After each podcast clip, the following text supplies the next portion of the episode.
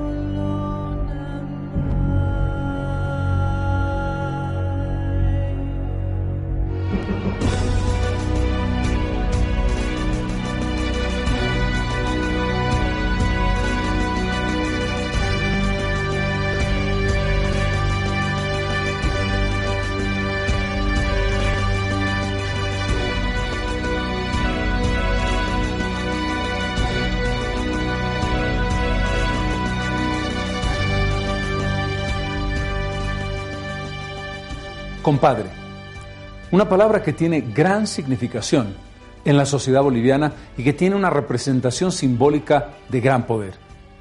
En un caso específico, esa palabra se identificó con un nombre, Carlos Palenque Avilés. Una vida excepcional de un hombre que en un determinado momento de nuestra historia generó expectativas y capturó una parte muy importante de la sociedad boliviana, sobre todo el occidente del país sobre todo el área andina. ¿Quién iba a pensar que ese cantante extraordinario, que ese charanguista verdaderamente excepcional, el número uno de los caminantes, se iba a convertir en una de las figuras más controvertidas y más importantes de la política boliviana? Es sobre la vida de Carlos Palenque que en muchos sentidos explica gran parte de lo que pasó en la Bolivia andina en la segunda mitad del siglo XX, de que vamos a hablar hoy día o mejor, que vamos a relatar a través de las imágenes en una oportunidad en la que recordar una imagen y una persona representa recordar parte de nuestra historia contemporánea.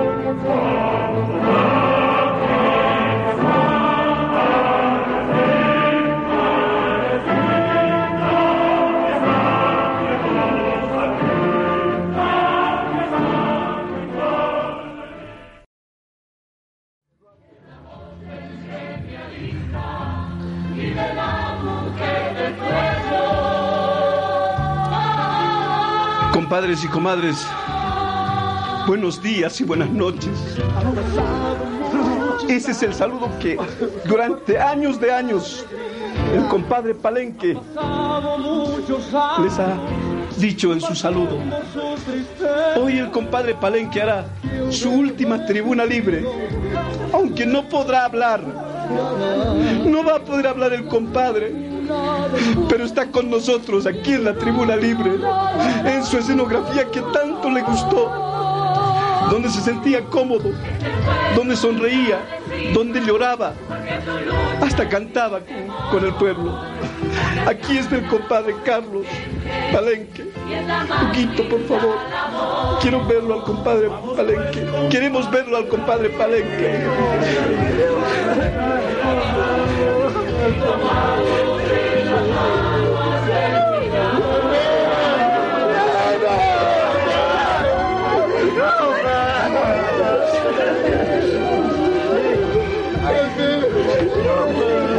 Estamos en esta tribuna libre, en esta tribuna libre que durante 29 años Él nos ha acompañado. El compadre Carlos ha estado con nosotros en esta tribuna libre que ha solucionado tantos problemas, en esta tribuna libre que ha compartido tantos momentos gratos y de felicidad. Jefe, estamos en la tribuna libre contigo. No vas a hablar hoy, Pero es tu última tribuna libre. Aquí, en tu casa, como decías siempre. En tu hogar. Donde podías decir tus verdades, tus sentimientos, tu vida misma. Donde lloraste más de una oportunidad. Esta es tu tribuna libre, jefe. Ya me ha contado su hija, ya me ha contado su hija. A ver, puede ser que esté aquí, quizá no. Ahora queremos contarse, Pero queremos ver. con Aquí mi puede estar, quizá. Sí, Comadre, ¿usted cree? sí. A ver, Martita, ¿dónde estará Martita? ¿La llamaremos? Ya. ¿Aparecerá? Ya. Apare- ¿Aparecerá, pues, mamita? Queremos encontrar. ¿Qué dice usted, ahora. pero aparecerá Pues la Martita? ahora queremos ver. ¿Hoy día quisiera verla? Sí. ¿Ahora mismo? Sí. A ver. Allí, mire, mamita. Ah. Pero ¿quién era este hombre, capaz de convocar a multitudes, capaz de ser amado y quizás también odiado en la misma magnitud? ¿Quién, ese hombre alrededor del cual se juntan todos quienes lo acompañaron durante 27 años en la tribuna que él fundó, en ese momento macabro, junto al cadáver de Palenque, para hacer la última tribuna, literalmente de cuerpo presente?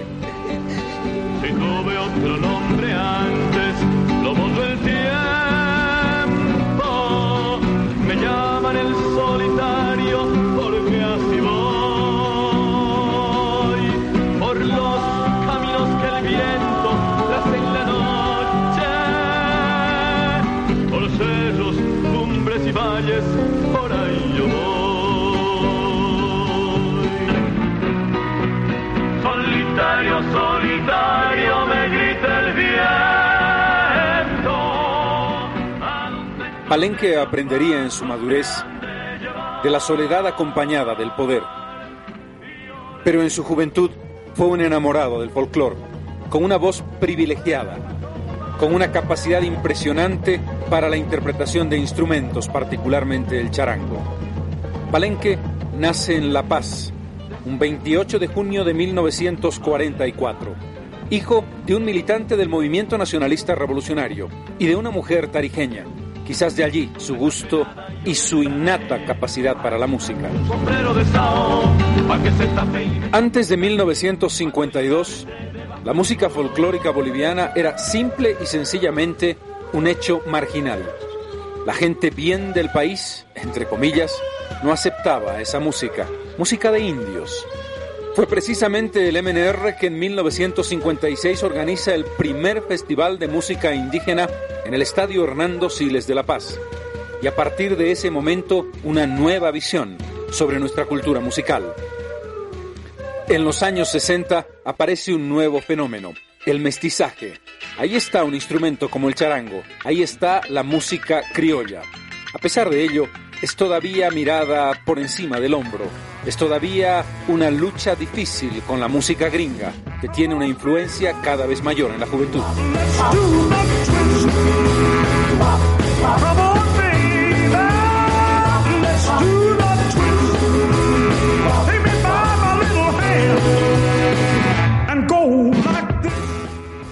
1965 el folclore boliviano triunfa en Salta y Carlos Palenque está allí.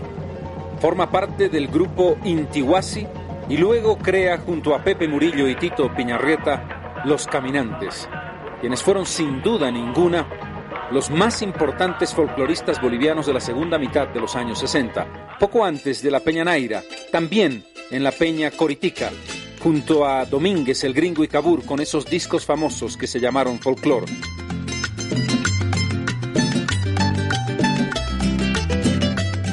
Era una explosión que había contribuido notablemente a la cultura popular boliviana.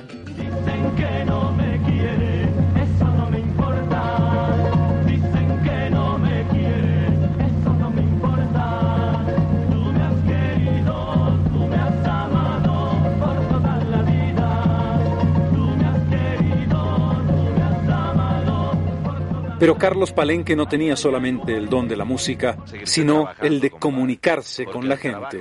Lo descubre en su primera experiencia en radio, en Chuquisaca de La Paz, con La Hora del Chairo. Comenzaría una carrera impensada de éxitos. hasta que llega en 1973 a la televisión con un programa que sería famoso, el Hiper Show. Los caminantes habían quedado en el recuerdo. La música era solo nostalgia. Ustedes lo conocen. Hugo Alvarado es el corredor del pueblo. Lo han visto triunfar en las carreras, lo han visto acercarse a la gente triunfante. Hugo Alvarado, de profesión mecánico, hombre sencillo y hombre querido por muchos. El Hiper Show es la génesis de una lógica que sería el secreto del éxito de Carlos Palenque.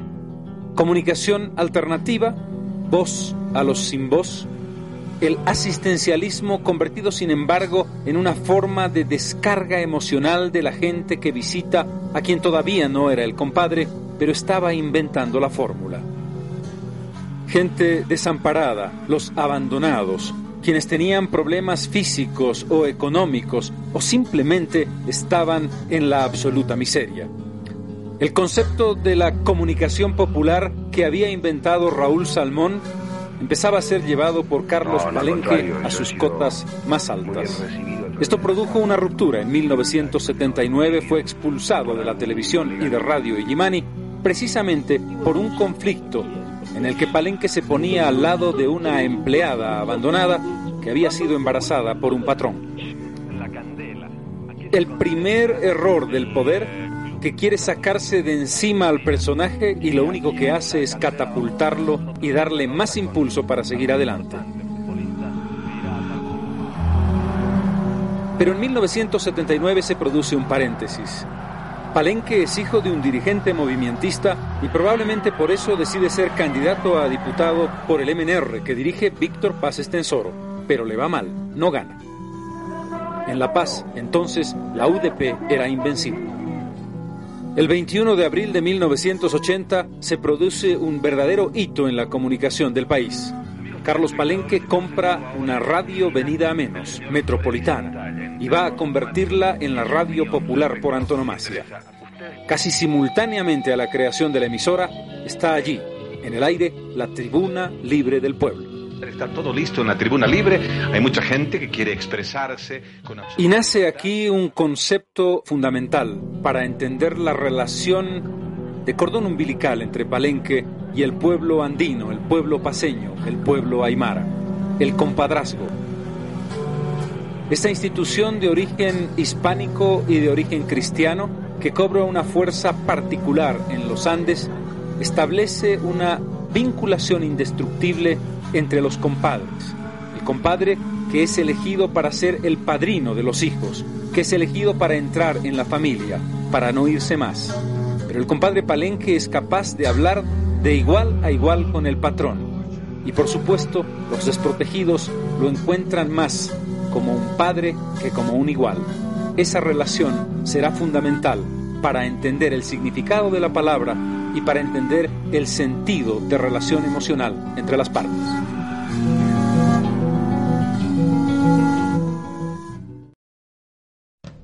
El 10 de mayo de 1985 se cierra el circuito del sistema RTP, Radio y Televisión Popular. Sale al aire oficialmente el Canal 4. Y entonces, lo que era solamente sonido se convierte también en imagen. La fuerza de ese sistema será fundamental en el futuro para la política. pero lo estamos acompañando y estamos compartiendo quizá sus pensamientos y sus mayores preocupaciones. Como la preocupación de una comadre que ha llegado hasta aquí para hacernos conocer eh, un drama familiar. Sí, sí se puede decir que ha sido así, porque a la edad de cuatro años que yo tenía y mi hermanita dos años, nuestra madre había fallecido. Eh, por datos a, a otros familiares de mis padrinos, dijeron que no sabían dónde estaba, ¿Y que no la y vieron. ¿Cómo estará su hermana ahora? ¿Se habrá casado? No sabría ¿Tendrá usted sobrinos? ¿Cómo será? ¿Qué será? La verdad. Y nosotros hicimos un llamado por Radio Televisión Popular y dijimos, ayúdennos, miren si las hermanas pudieran encontrarse. ¿Usted quiere verla a su hermana? Quiero verla. ¿En este momento quiere verla a su hermana? Sería hermoso, ¿Sí? compadre. ¿Quiere abrazarla a su hermana? Sí, compadre. ¿Y quiere darle muchos besos a su hermana? Sí, Por Dios, ¿qué se llama ella? Juan. Juanita. Juan. Venga, Juanita. Venga, Juanita, por favor. Mire a su hermana. Mire a su hermana. ¿Cuántos años? Escuchar, pulsar las teclas más hondas del sentimiento, establecer una relación emocional intensa, generar la expectativa, establecer definitivamente un poder de lograr cosas que el común de los mortales no podía lograr. Así en la separación de tantos años de familias como en otros muchos temas. Pero igual, Carlos Palenque fue implacable con quienes lo atacaron, creó enemistades y definió luchas a muerte con sus enemigos. Enfrentamientos con Canal 6 y Javier Suazo, con Miki Jiménez, con Eduardo Pérez y Radio Fides, por supuesto cuando llegó la política, con cuanto político se le puso al frente. Para ello, manipuló, sin ninguna consideración, el medio de comunicación que tenía. Son nuestros enemigos. No nos dejemos confundir. No nos dejemos movilizar. Palenque tenía una idea muy clara del tipo de medio de comunicación que debía desarrollar. No era solamente la tribuna libre del pueblo, sino todo el conjunto de la programación. Mientras los izquierdistas intentaban inventar el imposible de la comunicación alternativa desde las bases, Palenque lo estaba haciendo con un sentido populista. Por ejemplo, Sangre a raudales, el telepolicial. Una menor fue violada por un albañil que trabajaba en su casa. El autor, al calor de los tragos, hizo lo que quiso con su víctima. Este desgraciado, para su cometido, hizo beber a la jovencita. O la magistral habilidad de su escudero, Adolfo Paco, que inventó sábados populares con su estilo. Se va la camioneta, señores. Se va la camioneta. Se va la camioneta. El ganador de la camioneta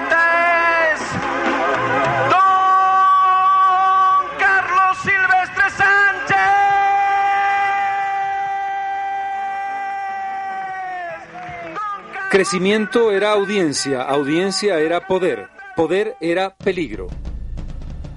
Junto a Cucho Vargas, Carlos Palenque crea Debate Nacional, precisamente un espacio de debate y de opinión política.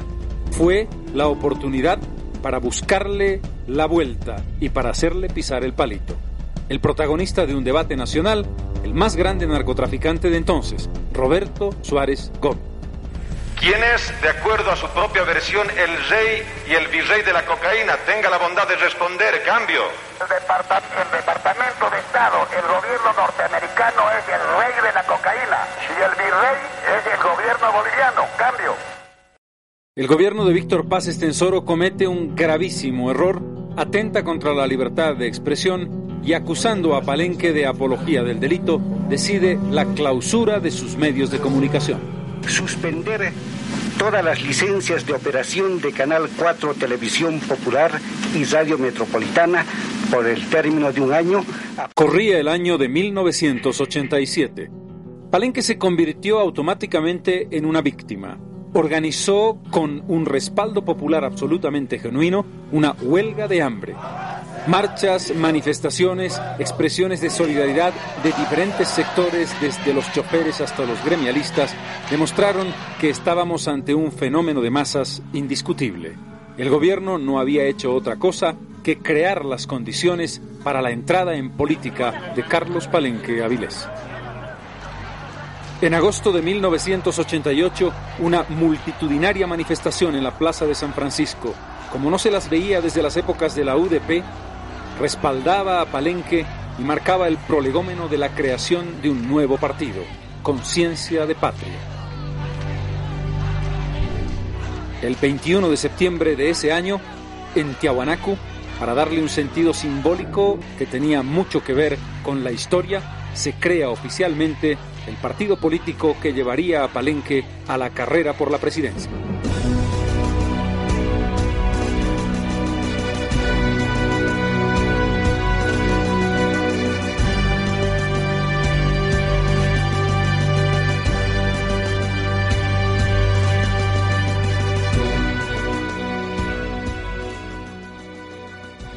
Conciencia de Patria, Condepa. Inspirada en el nacionalismo revolucionario, pero sobre todo, no hay que descubrir demasiado, en Radepa, Razón de Patria, aquella logia militar que dio lugar a la estructura que presidió Gualberto Villarruel en alianza con el MNR en el periodo 1943-1946.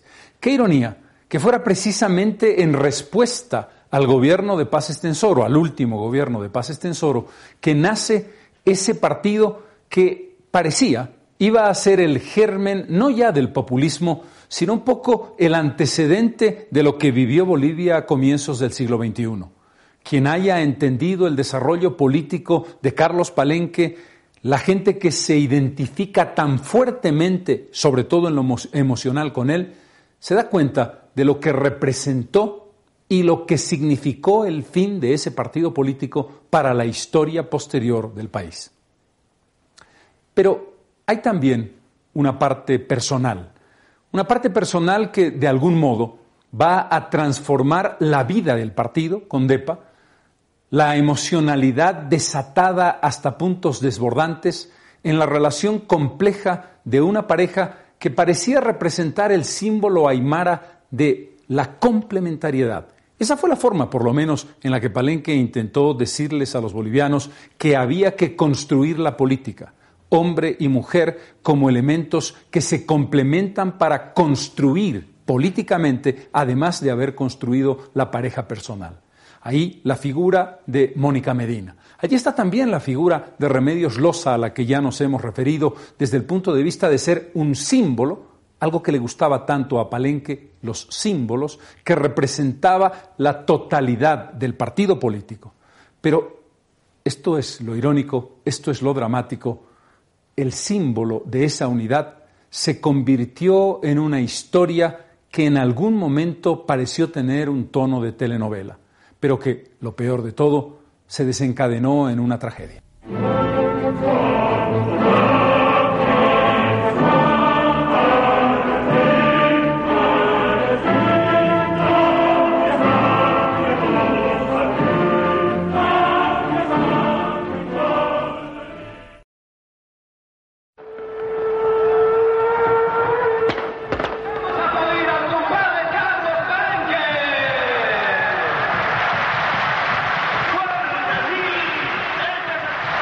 La fórmula que reunía a conciencia de patria era absolutamente atractiva.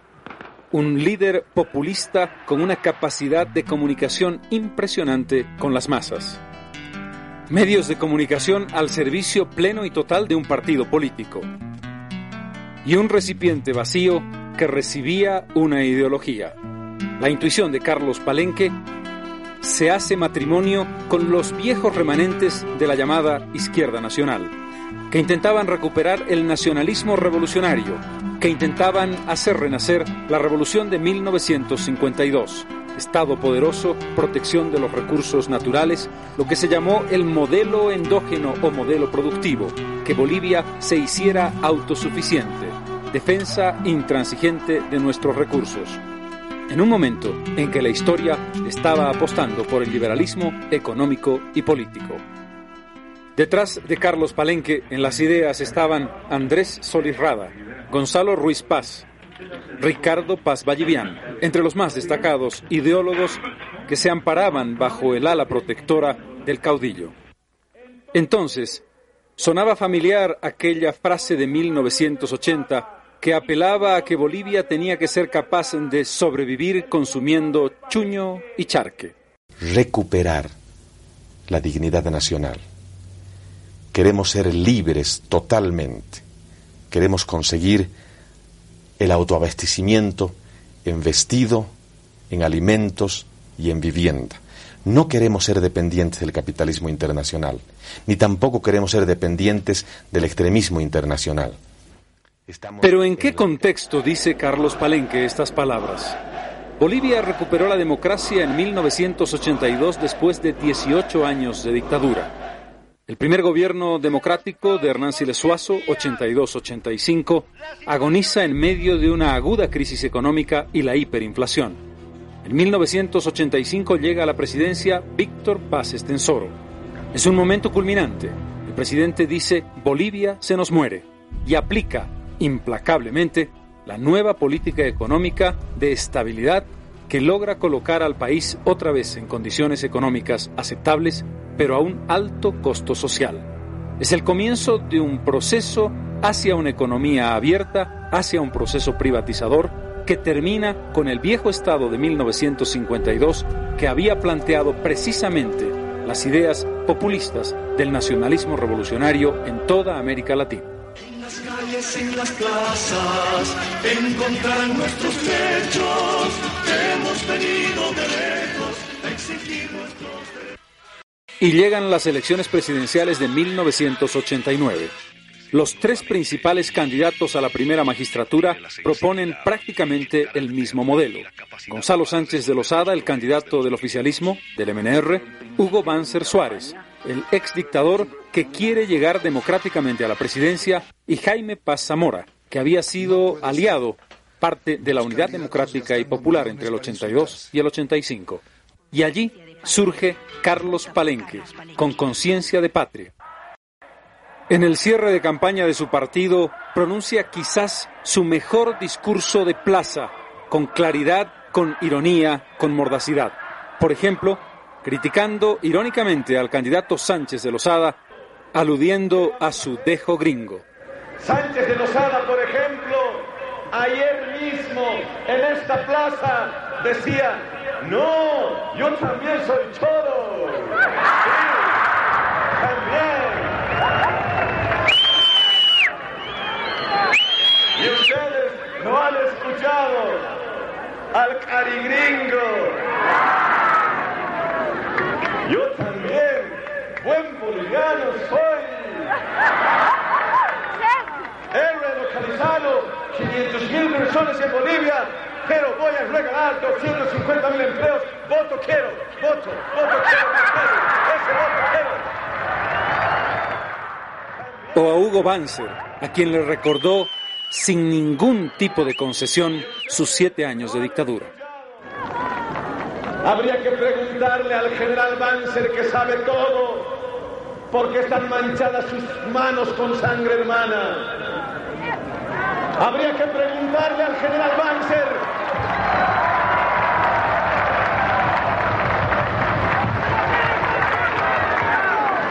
si es que sabe gobernar, ¿por qué ordenó torturar, que desaparezcan nuestros seres queridos? ¿Por qué nos endeudó a todos los bolivianos y distribuyó entre sus amigos esos dólares americanos que llegaron por raudales durante su gobierno? Ahora el pueblo tiene que pagar por él. ¿Sabe gobernar? Claro que no sabe gobernar. Y un aporte indiscutible de Condepa, llevar al Parlamento no solamente a una mujer, sino a una chola, que eufemísticamente en nuestro país se dice mujer de pollera. Remedios Loza, que lo había acompañado durante tanto tiempo en la comunicación social. A la mujer de pollera, antes le decían, hija, buenas tardes, ¿qué quieres? Volvete mañana, estás media puxa. Y ahora tendrán que decirle ellos mismos, honorable comadre Remedios. Su debut electoral no es malo en absoluto. Obtiene el cuarto puesto con el 12.2% de los votos, un total de 173.680 votos en su favor. Pero la carrera política no se detiene. Apoyado en sus medios de comunicación que son el trampolín ideal para la difusión de sus ideas, Palenque va ahora como candidato a alcalde de la ciudad de La Paz. Su rival, Ronald McLean, de ADN. El debate final de cierre de campaña enfrenta a un economista formado en Harvard con un hombre formado en el contacto permanente con la gente. que usted tiene que aprender que para manejar un país y una ciudad no se necesita ser eh, universitario de la Harvard, aunque usted no lo es, porque ya lo han impugnado. Usted pertenece a otra universidad, que además no es universidad, si quiere es una, es una oficina técnica. De tal suerte que yo lo emplazo a usted, señor McLean, a hablar con sinceridad y de cara al pueblo. No se enoje, tranquilícese, yo le voy a explicar. ¿Sabe usted que no estamos en la tribuna del pueblo donde usted tiene el monopolio del micrófono y puede injuriar, puede abusar, puede gritarle a la gente y la gente no puede responderle. Ese, esa forma de, de ataque, de prepotencia, tiene que usted guardarlo para su canal de televisión. Yo le quiero decir que, a diferencia de usted, que aparentemente ha estudiado en una American National University, donde tiene, según dice usted, un Master in Science and Communications. Dudo que usted hable ¿En inglés. qué? ¿En? Communications, dice aquí. Ah, qué bien pronuncia el inglés. Excelente. Le Yo he, ido falta a la una buena, Aymara. he ido a una buena universidad. Y dice que usted se ha graduado en, en enero 24 del 84. Me parece muy interesante. Quiero aquí mostrarle que tengo un certificado por el que dice que esta universidad no existe. Es una casilla, es una simple casilla que no está autorizada a dar títulos universitarios. Usted quiere enseñarme economía sin siquiera haber estudiado un curso de economía. En medio de una ciudad polarizada como nunca antes, Carlos Palenque gana la elección con el 37.3% de los votos sobre Ronald McLean que obtuvo el 34.4%. A pesar de ello, McLean logra una coalición y se hace alcalde. Pero si alguna ciudad amó sin medida alguna a Carlos Palenque, con una lealtad absoluta, fue la ciudad del Alto. A pesar de que él nunca fue candidato directamente a esa alcaldía, Condepa arrasó sistemáticamente, siempre por encima del 50% de los votos, la mayoría absoluta. Paradójicamente, el Alto, la ciudad más pobre con más problemas del país, fue pésimamente administrada. La corrupción por los cuatro costados, negociados y acusaciones permanentes. El propio partido de Palenque destituyó a los alcaldes que la gente eligió por esa asignación política. Pero, ciegos a las acusaciones de la Contraloría, ciegos ante la evidencia de los negociados, una y otra vez, Condepa ganó, sin contraste ninguno, en la ciudad del Alto. El compadre Palenque tenía una visión mesiánica de sí mismo. Más de una vez dijo públicamente que él era un mito viviente, que él era además el símbolo máximo de conciencia de patria. Pero acuñó un concepto novedoso, los otros símbolos. Por ejemplo, el compadre Adolfo Paco, el lugarteniente que lo había acompañado desde los tiempos del folclore, ex folclorista él mismo. Adolfo Paco no le llamaba compadre al compadre, le decía personalmente siempre jefe, y le fue leal hasta el último día de su vida. Prefirió no meterse directamente en política, prefirió estar a un lado de Condepa, aunque siempre era su portavoz y maestro de ceremonias. El otro personaje, una mujer que terminó siendo la número uno del partido, Remedios Loza, que nace a la comunicación por conocer casualmente en el programa Hiper Show a Carlos Palenque. Desde allí se convierte en la comadre Remedios, la de la hora del Chairo, la que escuchaba con atención y reverencia a Palenque, la que tuvo siempre una estrecha relación personal con él. Pensaban que Remedios Loza era un florero, iba a ir a adornar el Parlamento y que seguramente esos cuatro años, porque es así la Constitución, iba a estar Remedios Loza. Y pero para la próxima ya no se contaba mi participación, pero no ha sido así. El tercer símbolo que acompañaba al compadre era su esposa, Mónica Medina, la comadre Mónica. En esos tiempos de idilio eran símbolos intocables. Después, todo estalló. Palenque acuñó además el concepto de que la pareja tenía que simbolizar la unidad de la pareja aymara en la tradición prehispánica y jugó mucho con esa idea. Eran un dúo indestructible que se complementaban el uno al otro. La historia, la propia vida, le daría un mentis terrible a esas ideas. Pero antes de su matrimonio con Mónica, Carlos Palenque se había casado dos veces. La primera con doña Marta Yanguas, de quien nace Verónica Palenque, que tendría un papel destacado en la historia dramática de su final. El segundo matrimonio con María del Pilar Monroy, con quien tiene dos hijos, Andrea y Carlos.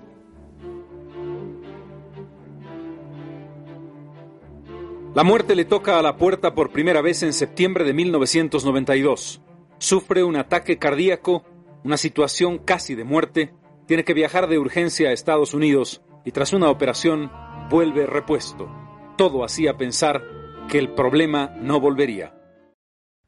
O sea que usted asume que tenemos Carlos Palenque para rato. Sí, definitivamente, si Dios lo permite, naturalmente.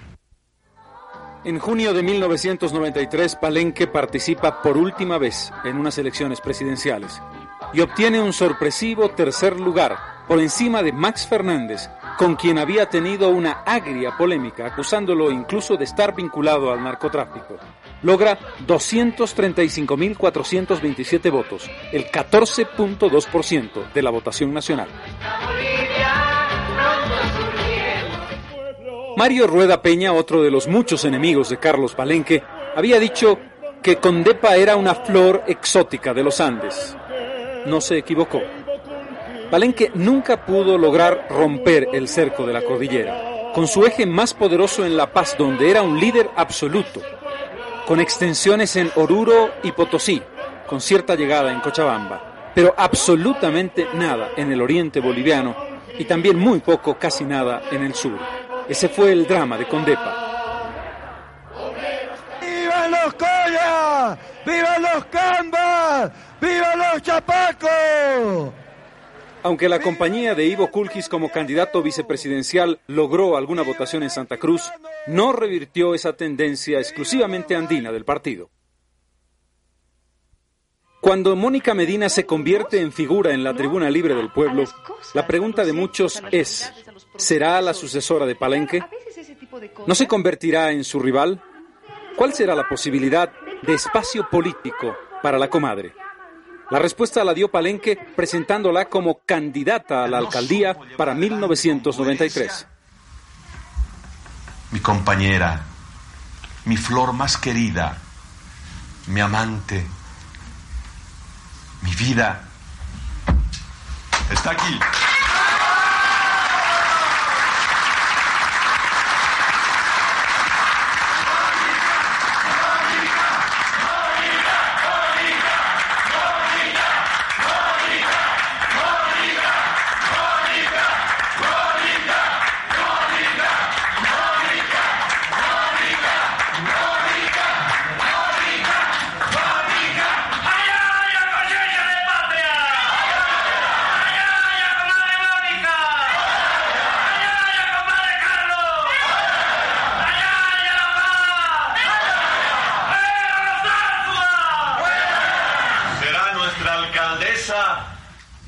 Voluntad y decisión del pueblo al que tanto amamos.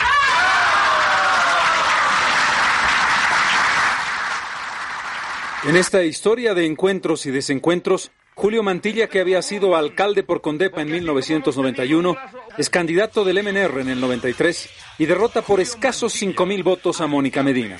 A pesar de ello, la joven de 29 años llega al solio edilicio por el voto del movimiento de la izquierda revolucionaria y se hace alcaldesa.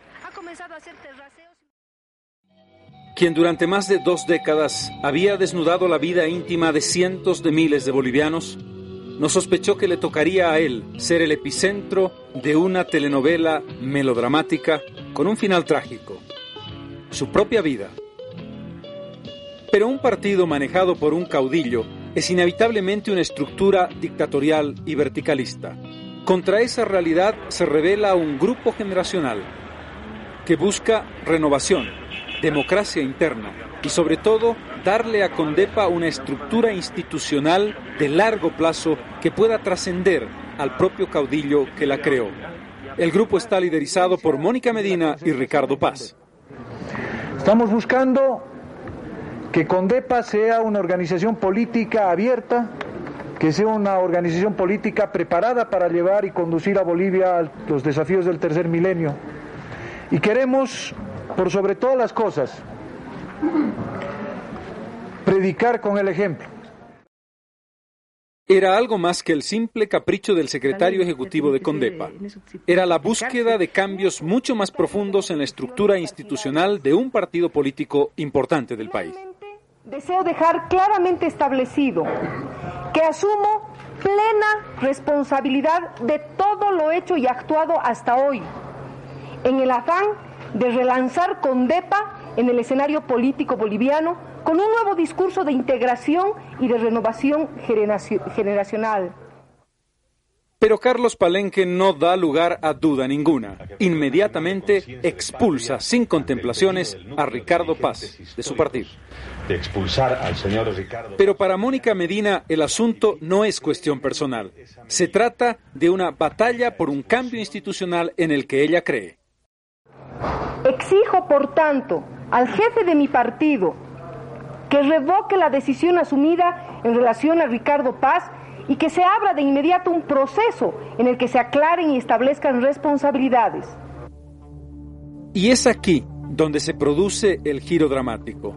Carlos Palenque desplaza el tema político y lo convierte en un tema personal, para quitarle autoridad al reclamo de los generacionales y dejar a Mónica Medina desmarcada frente a la opinión de sus seguidores. El camino de la ruptura marital es irreversible.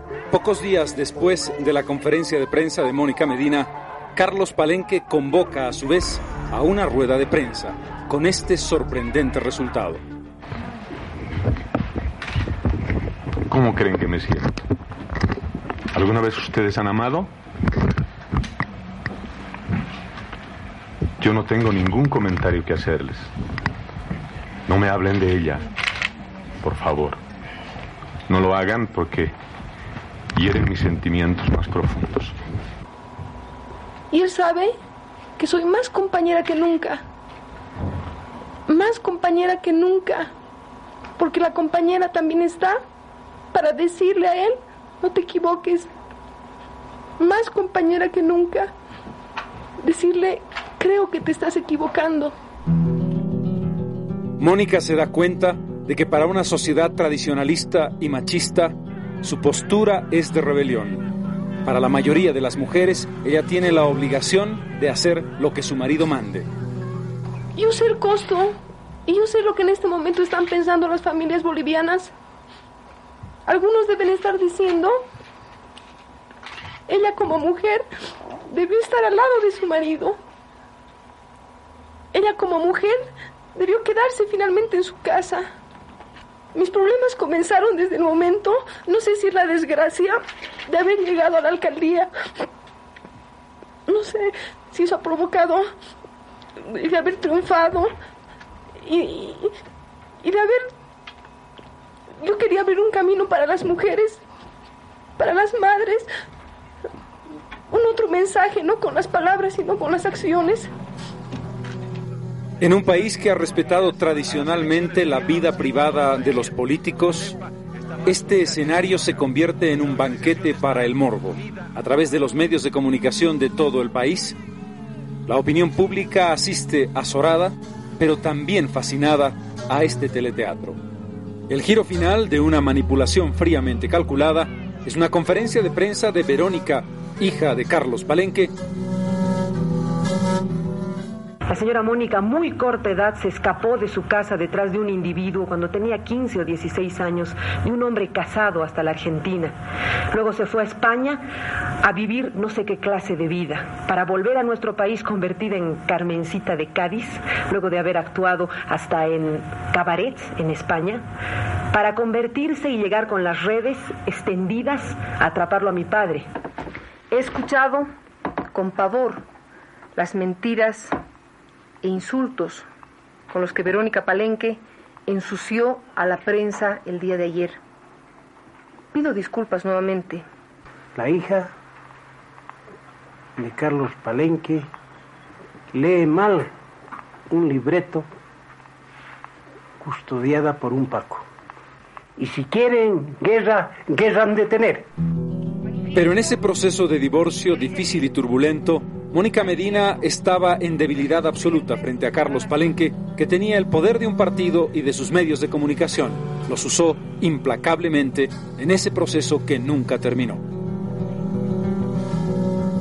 En el interín, Mónica Medina tuvo que someterse a una operación para la implantación de un marcapasos en Chile. Meses después de la muerte de Carlos Palenque, Mónica Medina denunció que se había hecho una prueba de ADN a uno de sus hijos. Como digo, en un hombre que despertaron las pasiones más innobles, que le habían dicho ya de todo, y que la hija, que los amigos, que el grupo histórico y todo el mundo le decía cuánta cosa. Entonces, llevan adelante la monstruosidad más grande para decir y poner en duda que los hijos no eran de Carlos Palenque. La cúpula de Condepa respondió rápidamente, sin dudar en violar el código del menor atentando contra una menor de edad y con un resultado todavía discutible desde el punto de vista científico. La causa de la muerte del licenciado Carlos Carlos Palenque acabó pagando el costo de mezclar demasiadas cosas. Un medio de comunicación con un partido político. Un matrimonio con los símbolos de una organización ideológica. Y una familia que las miserias de la política terminaron por destruir de manera dramática. Como remate, el compadre no dudó en destruir el intento de partido de Mónica Medina.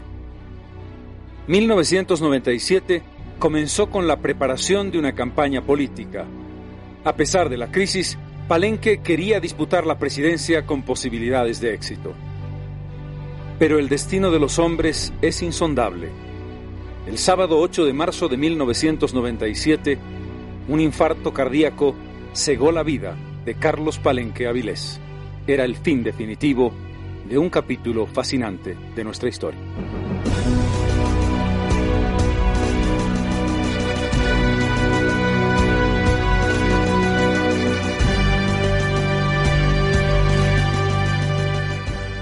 La muerte, ese sino inescapable de lo humano, le tocó a Carlos Palenque cuando parecía estar en los umbrales de un ascenso político fulgurante. Pero también, y esta es una paradoja, cuando se había quebrado su organización política y cuando se había producido una ruptura traumática con su esposa, Mónica Medina. La muerte cae como un rayo y en ese contexto va a generar uno de los momentos de emocionalidad más impresionantes, y no estoy exagerando un solo milímetro, de la historia boliviana. Pocas veces, quizás nunca, una sociedad se volcó de esa manera increíble en el velatorio y en el entierro de Carlos Palenque. Es inevitable hacer un símil con la significación de ese momento trágico de 1865 en la muerte del Tata Belsu. Pero esto, ese velorio y ese entierro hicieron historia y tocaron el corazón de centenares de miles de personas desbordadas en la calle de la ciudad de La Paz.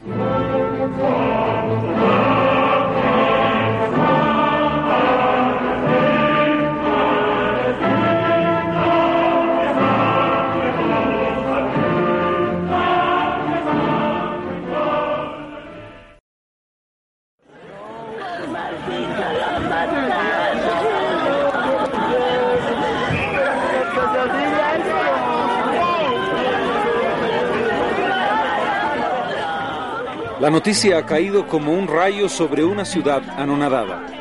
La gente no lo puede creer. Pasan unas horas. A las nueve de la noche no hay duda ninguna. La noticia ha cundido en todos lados. En pocas horas, la casa de Carlos Palenque, ubicada en uno de los barrios más elegantes de la ciudad de La Paz, está saturada de dirigentes políticos, amigos, amigos de la hora nona y también, por supuesto, el pueblo que lo quiere. Y es aquí donde se mide la dimensión de los sentimientos de una sociedad hacia una personalidad.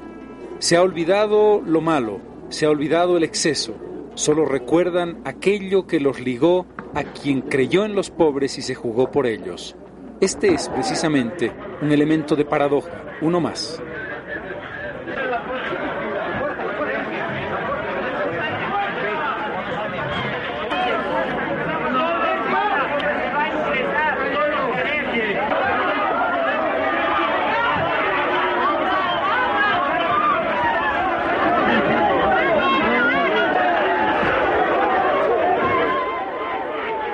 Es el comienzo de una serie de visitas finales del cuerpo de Carlos Palenque a los espacios más importantes de las dos ciudades, de La Paz y El Alto. Primera estación, la alcaldía paseña.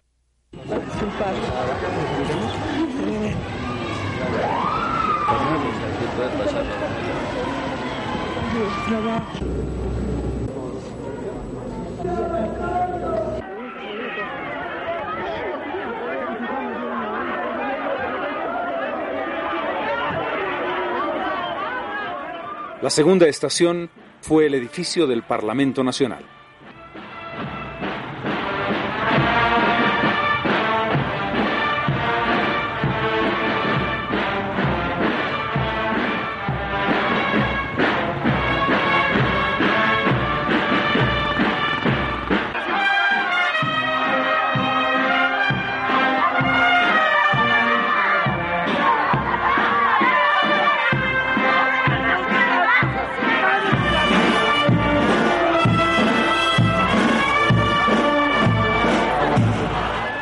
Tercera estación, el atrio de la Catedral de la Paz. ¿Qué ha pasado con él? ¿Por qué Dios se lo ha llevado? Es el misterio grande de la vida, queridos hermanos, el misterio grande de la muerte. En su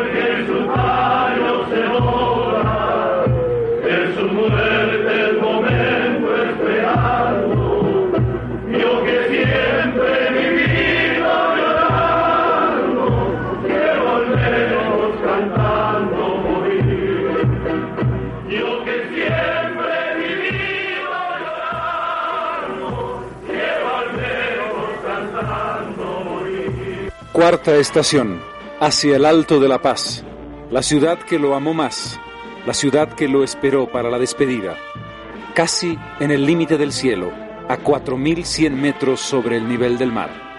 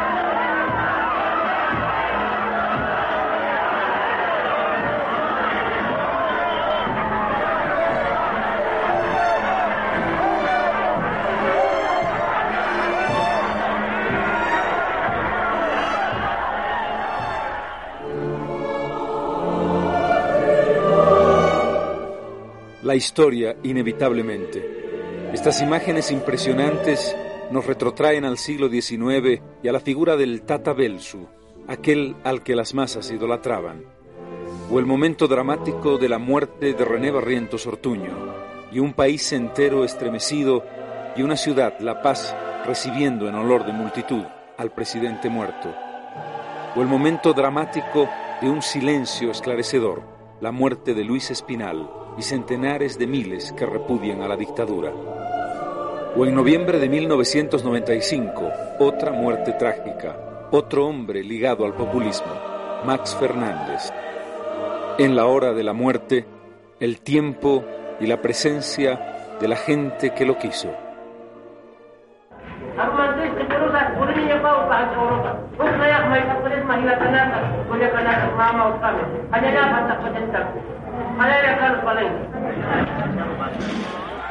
Quinta estación y última. El cadáver de Carlos Palenque llega al Cementerio General de La Paz.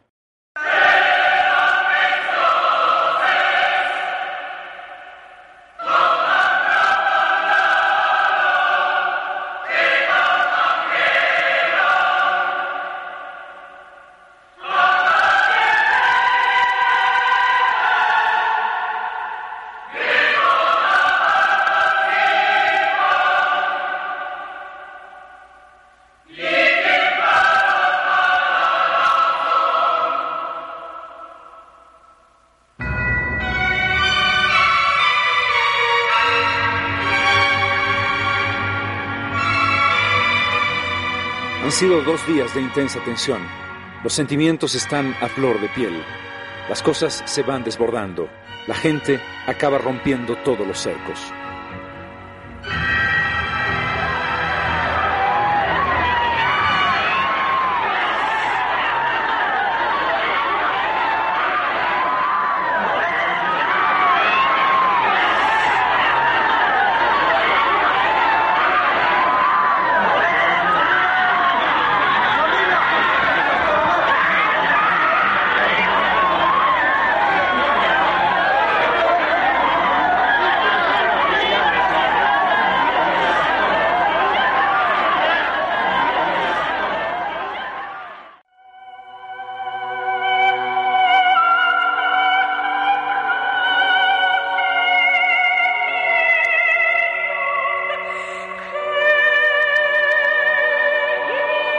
Los dolientes quieren congelar el tiempo. Corre un rumor como la pólvora. El compadre está vivo. Y la gente no quiere que el cuerpo sea enterrado.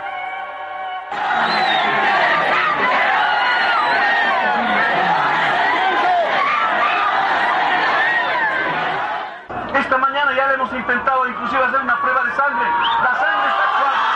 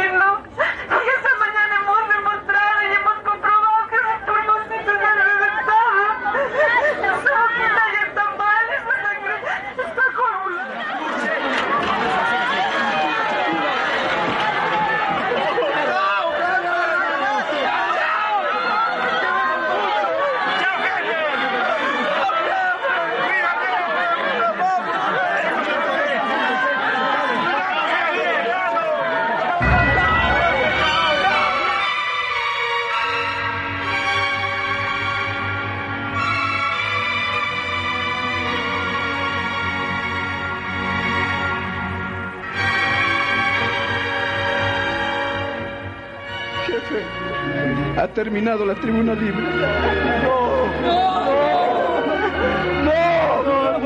Ha terminado la tribuna libre. ¡No! Tenemos que irnos, jefe. Es hora. No, papito, no. Realmente ha terminado. Solo por hoy. No. Solo por hoy. Pero todos los días estaremos en esta tribuna libre.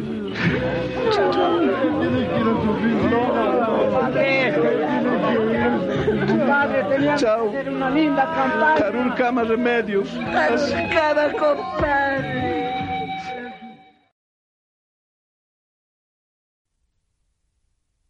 Compadre, así hemos llamado este programa. La palabra es perfecta.